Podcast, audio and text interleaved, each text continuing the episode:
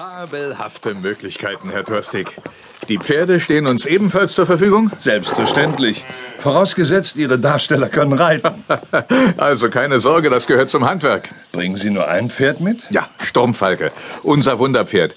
Der ist für den jungen Graf Robert. Für die Elena hätte ich gern auch was Besonderes. Hey, na da haben wir doch was. Die Stute, die ihre Tochter gerade aus dem Stall führt. Das ist Penny. Sie gehört Wendy.